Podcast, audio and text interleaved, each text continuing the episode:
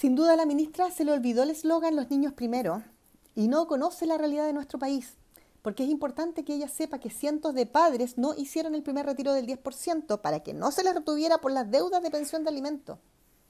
Es doloroso y son impresentables las declaraciones de la ministra para miles de madres en su mayoría que llevan años luchando para que se les pague la pensión de alimentos de sus hijas e hijos. Realmente la ministra del Trabajo no tiene idea en el país que vivimos. Sabemos que no es la solución, si eso lo tenemos clarísimo para, este problema que es endémico cultural de las pensiones de alimentos, pero tampoco podemos,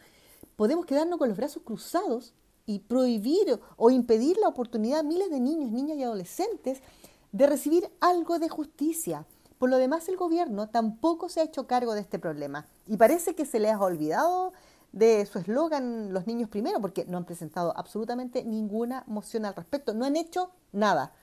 Con el diputado Mirosevich hemos presentado una indicación similar al proyecto de retiro forzoso que actualmente se encuentra en el Senado, porque queremos asegurarnos de todas las maneras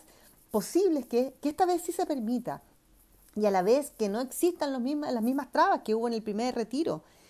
Esta moción, esta indicación, perdón, establece los, plazos de pagos, eh, eh, modalidades de notificación que por supuesto inciden de manera positiva en la en la agilización del proceso al que se ven enfrentadas miles de madres que aún no obtienen el pago de la deuda alimentaria.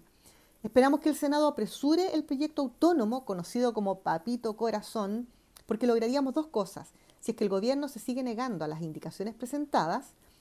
uno, destrabar nudos críticos y segundo, permitir el retiro forzoso de todos aquellos deudores que no quisieron solicitar su 10% solo con el fin de no pagar la pensión de alimento de sus hijos e hijas